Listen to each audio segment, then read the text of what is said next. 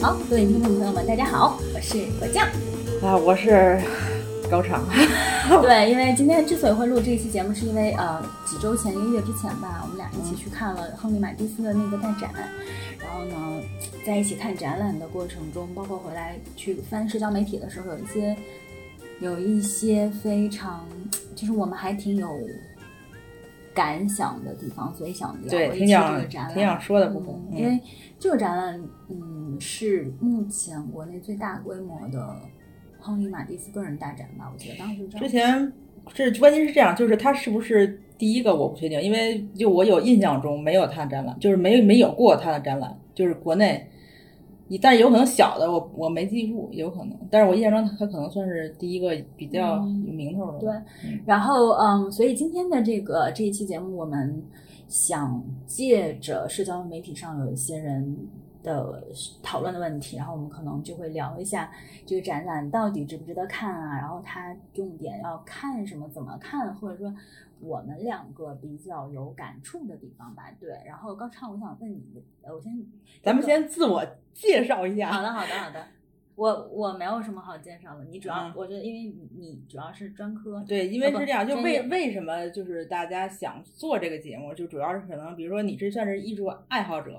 是吧？艺术爱好就是学学学法律的一一个 I N F F P，对，就我是 so called 学学艺者的，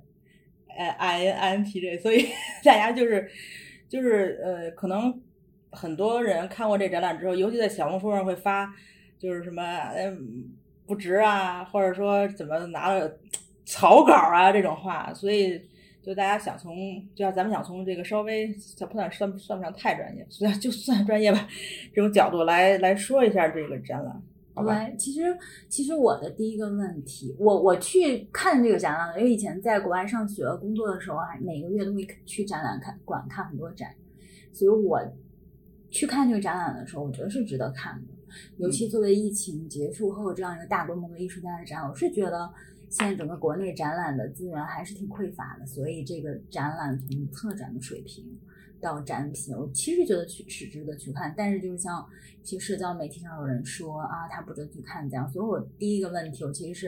是代表一些观听众来问吧，就是你觉得这个展展览，从你一个专业的从小学画画的，然后现在又是一个嗯以此为生的人，你觉得这个展览是不是值得专门去看？对，然后咱们就是从对是比较实际的角度来说，这这个票价大概是一百五十吧，一百五左右。但实际上，我觉得这个票价对于现在的展览，国内展览，就它这个质量来说，我觉得不算贵。然后，其实整体来说，就去过的人可能也能觉得，就展览其实很大，我觉得很大。从它从它最早期的到后面晚年，就那个教堂，其实它都有。嗯，虽然那教堂好像没有什么实，就是就可能也是些影像影像资料啊，然后，嗯，对，就这些。然后，但实际上展览还是挺大的，嗯，因为这个展览呢，就是当时其实咱们那个他的工作人员也给咱们介绍了，其实他都是从同一个展览、同一个美术馆借的，就是他们他家乡的那个，就是他老家的那个美术馆，就是叫玛丽斯美术馆借到的。然后那个美术馆的作品呢，就大部分都是玛丽斯自己捐赠的，就是他的自己的，就他自己留着的。但是很多人就说作品就是他卖不出去，但实际上我觉得这事儿不一定，就是说不，你不能这么讲，说他他卖卖不出去他才捐赠，就可能有他觉得很好的，或者说他觉得最能代表自己的，他才留下，然后捐赠给他家乡的这个美术馆。所以说他并不是说从这个美术馆借点儿，那个美术馆借点儿，他就是从同一个美术馆来的。对，其实我也看过那种从不同的美术馆借作品，其实那样难度啊非常大，而且不管是物流啊还是保险呀、整个操作上，我觉得至少我去看上，我觉得它覆盖了他职业生涯的各个时期，并且梳理了他整个作品的脉络到各个这个展。虽然当然有很多人可能去冲我想去看舞蹈那幅油画，但其实就是说。不是说一个艺术家的一某一个展就可以覆盖到他所有的展品。你真的想看一个人他最重要的作品，或者你最想看的作品，他可能就是分散在各个对不同的对对对，我觉得主要是可能大家就是民众对于这个艺术家的展品的就覆盖，他的都在哪儿就嗯就并不清楚，就觉得可能。觉总觉得他最重要的美，他最重要的作品都在同一个美术馆，他不是的，他就是可能那个在法国，那点儿那作品在意大利，那个作品可能在美国，他都是他最有名的作品可能都是分散在世界各地的。对对，嗯，所以其实这个展览就是，就像刚刚说到的，就是说，其实这个展览值得看了。他从他各职业生涯的各个时期，包括他各个作品的种类，所以你能不能给我们大概梳理一下这个他整个职业生涯他的创作的一个不同时期的一个主要的代表作品，或者说他创作的艺术形式吧？嗯，这个问题还挺大的。对，先这么说吧，就是他其实这个展览，他是从最开始他刚刚学画画那会儿的作品，然后到他晚年作品，他都是涵盖了。然后呢，本身玛丽斯是一八六九年出出生的，他大概是二十出头那会儿是去就是去学法律的，学了大概可能也就是一一两年，然后不就病了嘛，生病了啊？对，就看他那个所谓大家都能找到那些传记能找到，就就是生病之后，他妈给他怎么正好就病着中就画画画画，觉得挺好的，然后又去画画去了。其实他学的画画那会儿也不大，就是咱们可能现在觉得如果艺考可能这岁数就大了吧，他实际上大概也就二十二岁、嗯二二十三岁，然后其实也算是正规的跟美院学美院学的，嗯，然后就也最开最开始应该最开始我记得有展厅的还是一些临摹的作品。对对对，大家都是从临摹开始学的，嗯就所有都是其实画家肯定最开始都是从临摹开始学，而且他临摹的最开始也都是临摹的是那个就是古典古典主义时期的作作品，就也是那种黄黄黄不拉几的，挺昏暗的，在室内那种的，就是对，就就像他就是像所有的学生习作一样，都是从他上一个嗯比较有比较重大的重要的美术时期的作品开始学的，然后后面他才。可能去了沙龙了呀，自己外面去巴黎玩了，跟认识好多的朋友什么，然后再就这些，他们就再发展出自己的一个嗯他自己的风格。然后临摹后面他开始应该是创作油画他版画。就是他是这样，就是嗯，就就就其中也我也会讲，就是说，就是很多就是比如说业余的人来说，可能觉得总是觉得只有油画才是高级，不是才是原作，没有这个嗯。东西，实际上没有没有这个，就是说没没有这个概念，就是他只要是他画，他画的东西全都是原作，版画只要他参与制版的也都是他的原作，所以说他肯定他是最有名的是画嘛，就是这不是最有名的是油画嘛，但是可能就是学学专业的学生可能就就知道，就是可能我们刚学刚学画画的时候临摹过他很多。速写，那速写其实说是速写，其实他有些也是版画，然后有些是铅笔画，嗯，然后就是那种单线条，实际上他也很有名，只是大众可能最了解的就是那个舞蹈，嗯然后可能还有一些剪纸，可能知道都不算太多，我就不太知道剪纸，而且嗯，而且他那些剪纸就是很大幅，且尺寸非常大。对对对，但是这次来的剪纸吧，就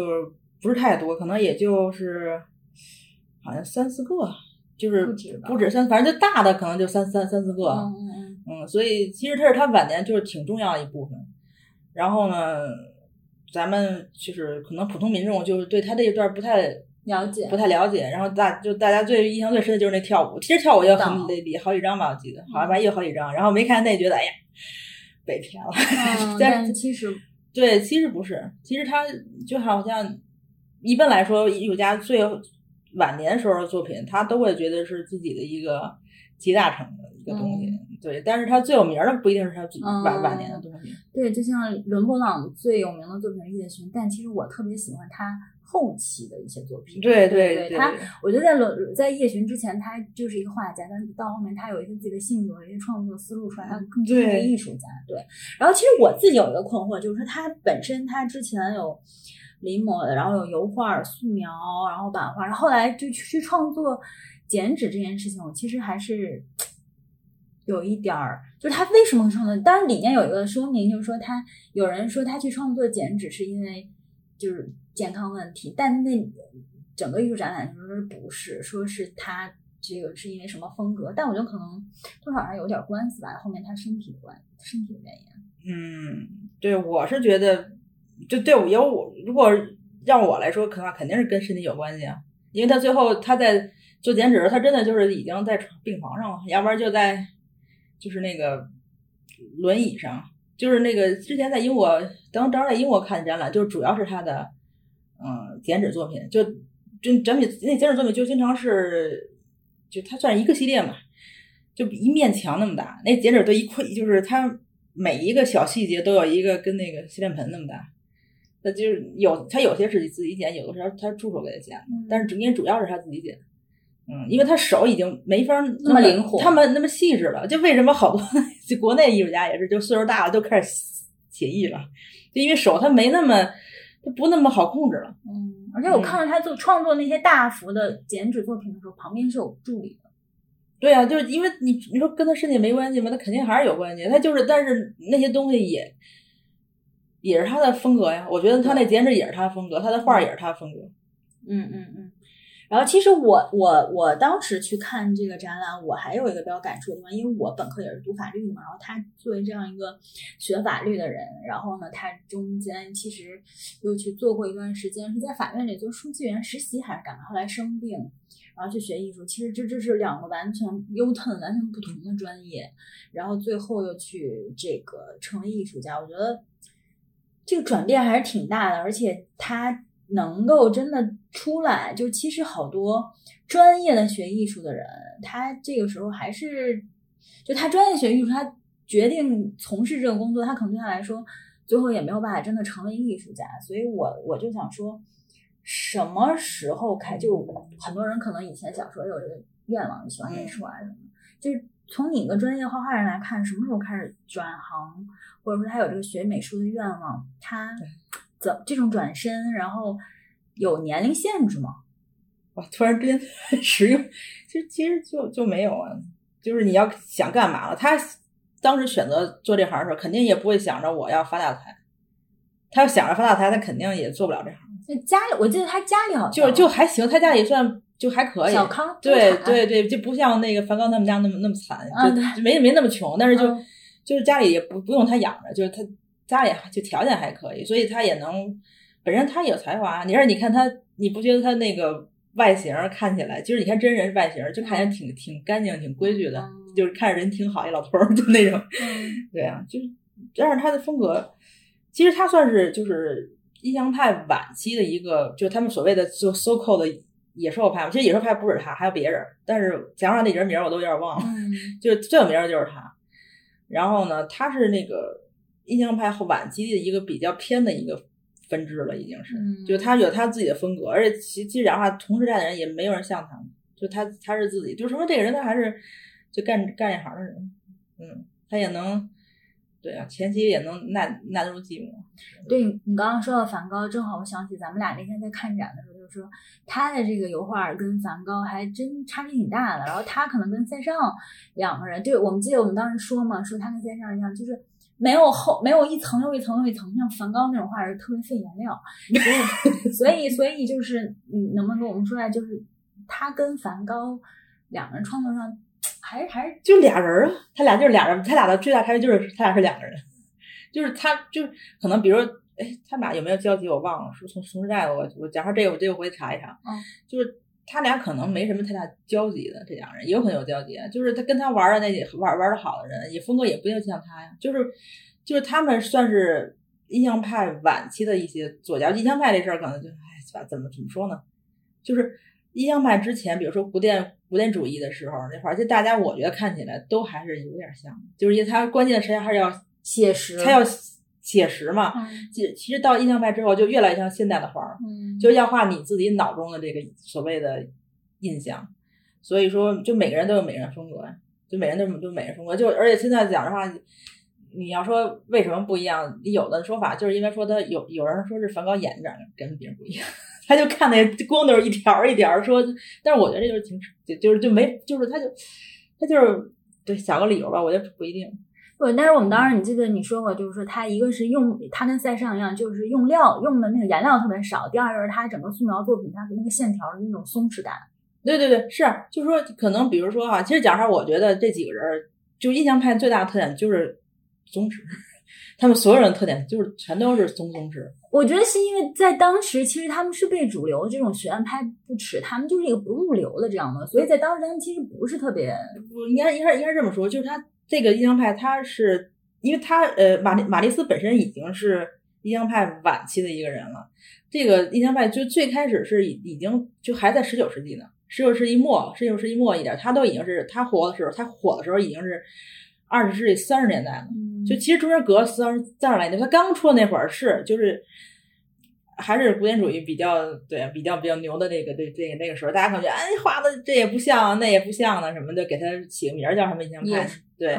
但因为他们年代还是有差别的，就是往往往后面，其实印象派也是很就是。那个时候已经主流了，对，而且马丁本身他活的时候就已经是挺受欢迎，功成名就。对对，我觉得这就是他跟梵高另外一个，其实梵高挺惨的，他好惨啊。对啊，他活着的时候其实没有任何从他的这种声明当中有任何对对生活，包括他自己对事业的这些帮助，然后也算英年早逝。但其实马蒂斯他本身在世的时候他已经很很很成功了，包括很真的挺成功。对对，这两年代也对也对，这俩人我然后没看出他俩有什么。交集，就就就真的这块儿是时间上我得查一下。然后我觉得这个，嗯，有关印象派其实可以单独聊一期，因为像我们那天聊过，就是说印象派出现它有很多很多不同的原因，包括那个时候颜料它出现了新的那种新的就是呃可以有管状颜料的出现，让你可以带到野外去写生很方便，不用待在室内。第二就是当时的工业革命之后，交通工具的发达，让你可以去到。更远的地方去写生，嗯，包括摄影技术的出现，让他们不必再追求写实。我觉得这个是特别有意思，可以单独聊一些。包括为什么现在世界上最好的印象派作品分布在美国和俄罗斯，为什么会是这样？哇，这个收藏时候对对对对对，我觉得可以单独再聊一期收藏，包括整个印象派。然后我们说回到马蒂斯，就是其实我特别感兴趣的另外一点就是版画，因为。以前在英国看过一个展，专门是伦勃伦勃朗的这个版画的展。嗯，然后他那个版画主要就是因为是石版画，我记得。嗯，铜版吧。铜哦，铜版画，铜版画，对。他们咱们这边可能翻叫石刻版。啊，对，铜版画。所以当时我就特别震惊，怎么铜版画也也坏？而因为他那个画制版，包括他整个画绘画过程跟油画不太一样，他所以当时我感觉就是哇塞，真就。挺震惊的，他也已经对了，所以能不能再给我们稍微展开一讲，讲一下版画以及亨利马蒂斯？就今天不用讲特别详细的版画，我我们可以单独对对，就就说为什么这展览要提一下版画这个事儿，就也是很多很多人回去之后看展之后，在小公众发出来，画都是草稿，给我们这就拿拿过来，实际上那个东西就是他版画，就咱们这边的怎么说呢？就中国也有版画，中国版画就是水印木木刻版画，但是。咱们这边像这种丝网版啊，然后呃石刻版就是所谓铜版，然后石石石版都是舶来品，所以咱这对这个版画就是就是没啥认识。然后呢，本身像欧洲吧，就是像德国呀、英国啊、什么荷兰那边，他们本身就是对这个版画有就有传统，然后他们就民民众也认这个东西。然后一关键一点，他们购买这个版画它不会特别贵，就好像。就为什么大家总觉得版画好像是就没概念的？大家，因为他们不知道，就是说，呃，就比如说我是艺我是艺术家哈，我参与制版了，那么这个版画就是我的原作，因为这版是我做的，只是我同一个版印了，比如说五十张，那可能比如说我张油画，呃，我比如说我家我打个举个例子，我卖五万，那我一张版画可能我就卖个两千两，对呀。就两千块钱，大大家都可以买。就是它可复制性特别强，它可以说它有规模性生产。它是啊，看你印数呗。就是说，你比如说，那我要印个二百张，那可能就价格就会更低一张，更一张就会更低一点。假如我就印五十张，那肯定价格高了。嗯，就关键咱们这边就是主要是不知道版画是什么，就比如说不，而且不知道版画制版的这些原理是什么。比如咱们看那些所谓的好多。呃，观众就说 草稿那个实际上就是铜版，就是他们他们咱们翻他们这翻译叫石刻版，就在那个板子上就就靠腐蚀然后凹版印的。但实际上这个东西都是他画，所谓就是就是他画的，就是他的作品。嗯，行，我觉得版画可以单独聊一期，而且这个我有一次还去看另外一个展，那个长宇的展。他好像有有有有有有有一个版画，他用那个修脚刀刻的。修脚刀什么版呀？我不知道是铜版还是什么，反正当时我看到他用修脚刀刻的，我就特别震惊啊！他真是一个太有才华，因为都是我非常喜欢的艺术家。嗯，然后常识也是非常有意思的一个人，我觉得可以单独。已经有才华了。对对对，他，我觉得他性格吧，他可以不那么惨。对啊，就是很多混的不好，就主要因为性格问题。但我觉得他跟梵高情况还不太一样。对，俩人性格都挺问题。对对对，没有没有，我觉得就是也不能简单说有问题，我觉得是有一些个性，或者说艺术这个行业它的这个工种，艺术家这个工种，就是你要被认可，可能他就是一个就是需要时间的。然后有些比较幸运的人，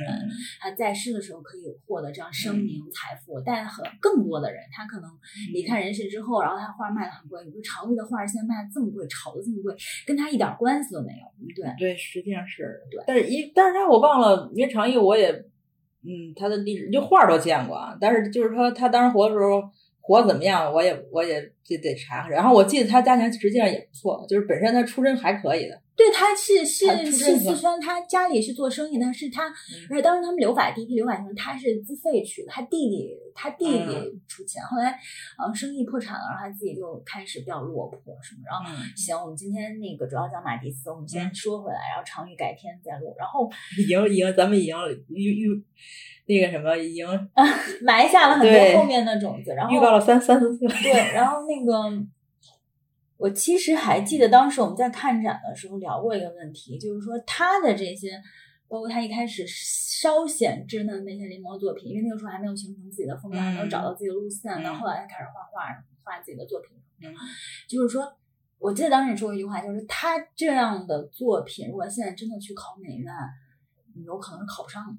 呃，他临摹作品可以考，他临摹作品可以考。就是当时我也。就是当时查资料的时候也看了看，就真的有人问，就说现在比如说莫奈、梵高、毕加索跟马蒂斯哪四个人考美院哪个人能考上？然后你大家都会觉得，哎，他们肯定你期待和大家说他们谁也考不上，但实际上他们有人有有有一个回答，就是列他们就刚刚开始学画画的时候那些临摹作品，就是那种很写实作品，画都一个人都一个赛一个好，就是还是不错的，是吗？就是为什么？其实现在咱们小孩儿就艺考生嘛，所谓的。也是要从写实开始画，就不是说为了让画写实而画写实，是要培养就是你观察事物的这个能能力。就为什么你长跟你长那样，然后张三长那样，赵四长这样，嗯。但是我记得你上次说，现在好多美术生艺考生开始画照片了。那对呀，是啊，现在就是没没办法，因为现在这你看跟你讲联考这些可以可以再再录一期，因为是嗯怎么说呀，咱们就是学生太多了，嗯，内卷。也不是学生，就是你跟你讲，就是很呀很实际的、很实际的一个问题，就是学生一多，他你你你你东西放哪儿啊？那那个景物人远处可能就看看不到了，而且他们有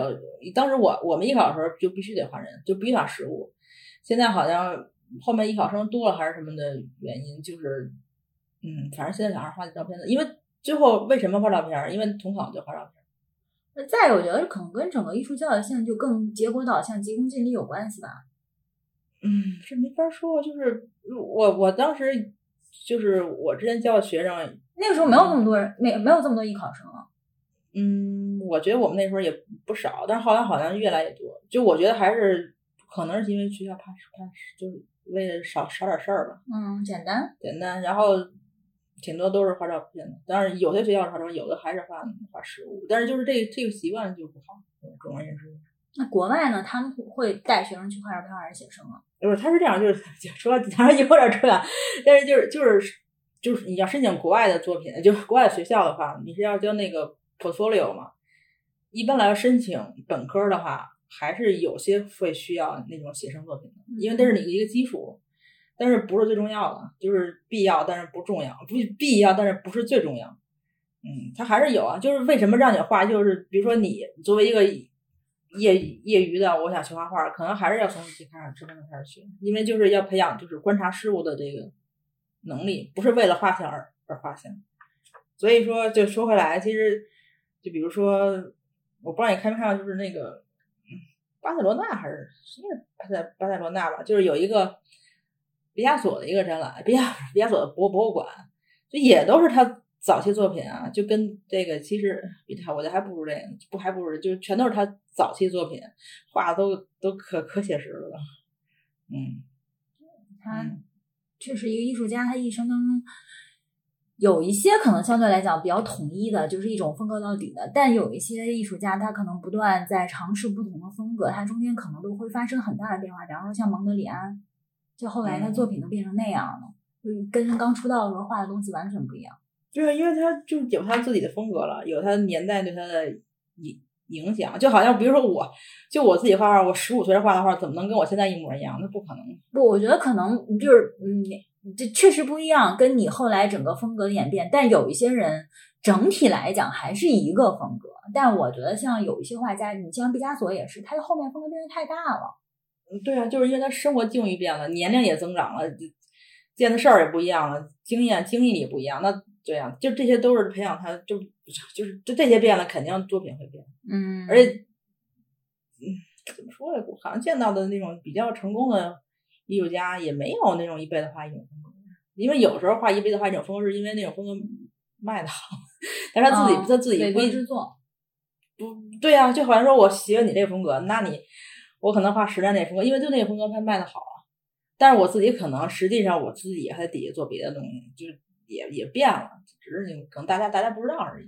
我觉得可能像文艺复兴时期的那些好多艺术家，他他风格相对来讲比较统一，跟委托他的这个人有关系，而都是教会，那他就得画风画。对啊，就是其实就是比如像古典主义这这个，就是他这古典主义跟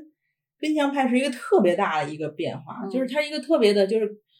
断断崖式的变化，就是我觉得主要还是因为。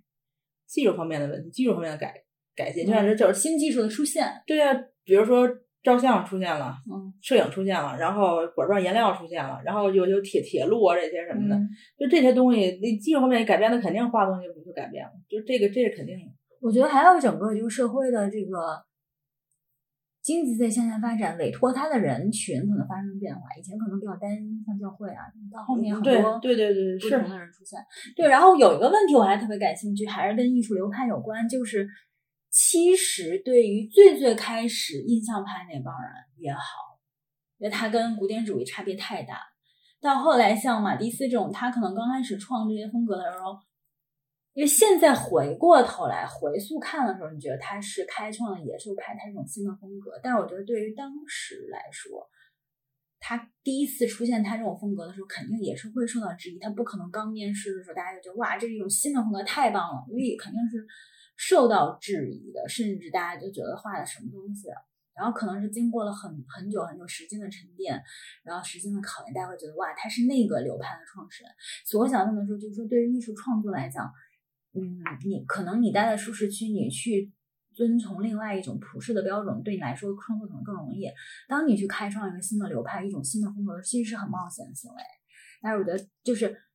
我我不知道，我不知道他当时为什么会出现，就是为什么会出现这种风格。但是从你的角度来看那段历史，我觉得这对艺术家来讲，这种大胆的行为，他都需要他具备什么样的特质？比方说，我觉得勇气是需要的。对呀，而且他。就是他呀，这个不是说，我觉得这个风格可能会喜欢我画的，因为这就是他，就是他的风格，他的画就是他。你懂我，我不知道你懂我懂懂不懂我意思？这就是他生出来的孩子，这是他自然的产，这是他自然的一个产生的一个东西。然后同时可能也有一些，比如说啊，这些资助人啊，所谓的评评论评论家呀，然后也跟他关系挺好的，然后也经常就是捧他。然后呢，也他也就是这么，其实跟现在差不多，也是这么起来的。就你看过那个电影，就那个《午夜巴黎》，看过吧？这边不还出现了玛丽斯吗？就找那个女的那个评论家，评论家那个斯坦因，斯坦因就资助很多人啊，就就也就玛丽斯也有毕加索，然后海明威跟他也特别好。就是这个女的，就你印象中她应该长得跟那香香奈儿似的，特别特别漂亮，跟艺术家都高三大高三大四的。不是，就是一个，就里就是那个电影里面那个扮演者，就是演那泰坦泰坦尼克号里边有一个老太太，胖老太太，对那 Jack 特别好，那老太太，你有印象吗？就特别就是，就一他就一直活着，那老太太老老太太运气特别好，就一个胖老太太，也是一个暴暴发户，但是对 Jack 特别好，就是反正就那个形象吧。就是很多他资助很多人，资助很多艺艺术家，而且他本身他家就是他们是兄妹嘛，你说他家里特别有钱也也没有，就是就不就还行，但是他也用用了很多自己的钱去买他们的作作品，就比如他说这人好，可能他是一个很重要的人嘛，在当时社会社会上，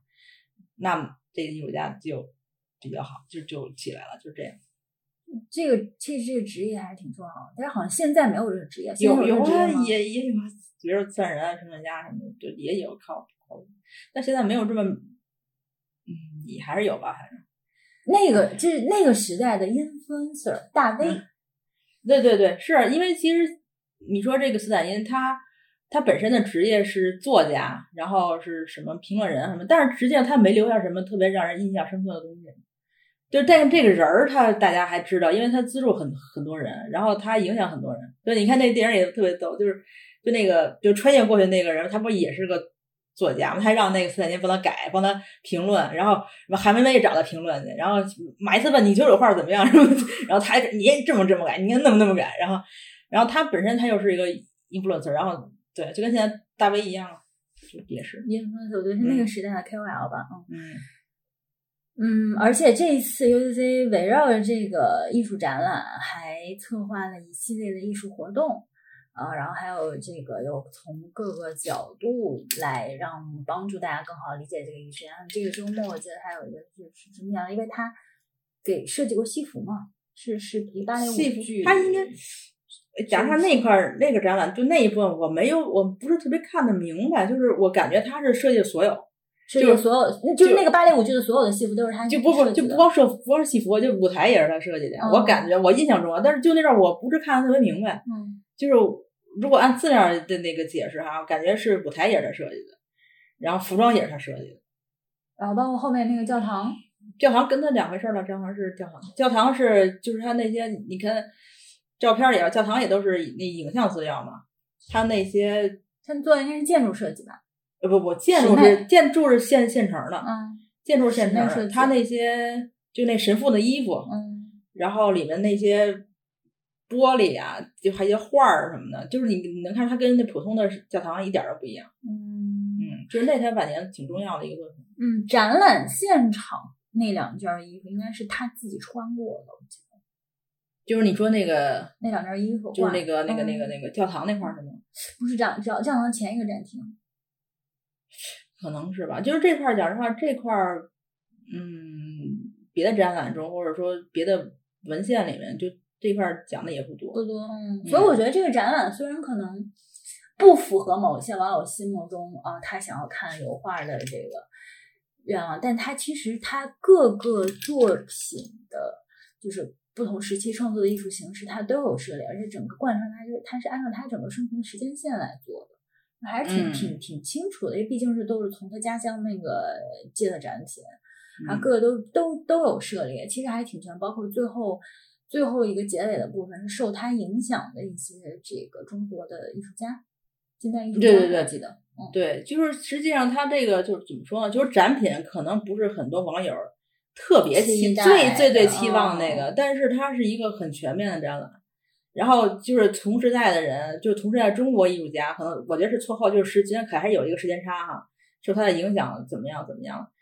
对呀、就是我觉得还是一个挺值得去看的，而且不出国门就嗯不出国门就能看到这个展，我觉得嗯还不错。而且这个展览到北京后面都会会去上海，而且它的周边做的也很好。我记得嗯我在那个周边商店里看好一块地毯，然后那个看一眼价格觉得打扰了，但是地毯真的很漂亮。嗯对对对，其实对我觉得讲实话，其实我回来看小红书，大家就是说这不好，但我还挺就不懂为什么呢？就是我觉得还挺好的，就是价格上，其实即使从票价来说，我觉得是一个合适的价格。嗯然后呢，展览又又又又那么大，然后介绍又那么详细，我觉得策展还不错。最后我觉得，嗯，对艺术展览有感兴趣的，还是推荐大家去看，尤其可以关注公众号，它有很多围绕这个展览策划的一系列文化。我觉得还是主办方还是非常用心，而且我听说这个展览的整个保险的光保险的价值就就就非常非常高了。然后工作人员的心觉，它其实不仅一个专业度的问题，哎也是有这样的这样的嗯初心，想大家看到这些东西，对，还是觉得很很值得去看的。然后也不用担心，就是我有些朋友会觉得看艺术展览我看不懂怎么办？其实我觉得审美这个东西没有不是它不是一个逻用逻辑来解释的，就是你不用担心他看不懂，他他启发你什么，他带给你什么，你从中能够想到什么，看到什么，那那就你就是可以你你带回去的东西。然后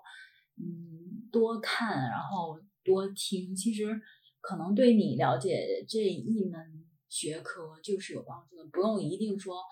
我一定要看懂，就是他艺术这东西本身的解读就是很对，我觉得很多很多人说不好，因为就是他画不太网红，就没法。你说我在那舞蹈前面这张照片发朋友圈多多显摆，离他可能好多那种就是嗯速速写什么的，他他对于艺术不了解的，觉得这草稿，所以他觉得这东西就是，对我觉得可能还是因为大家对于马斯不太了解，所以觉得这展览。嗯，没什么。其实我觉得还是挺好的一个。然后嗯，跟马蒂斯有关的还有一些纪录片，然后也欢迎大家去网上多看看。然后对我觉得差不多就这样吧。嗯，然后最后他们那个周边商店和老买。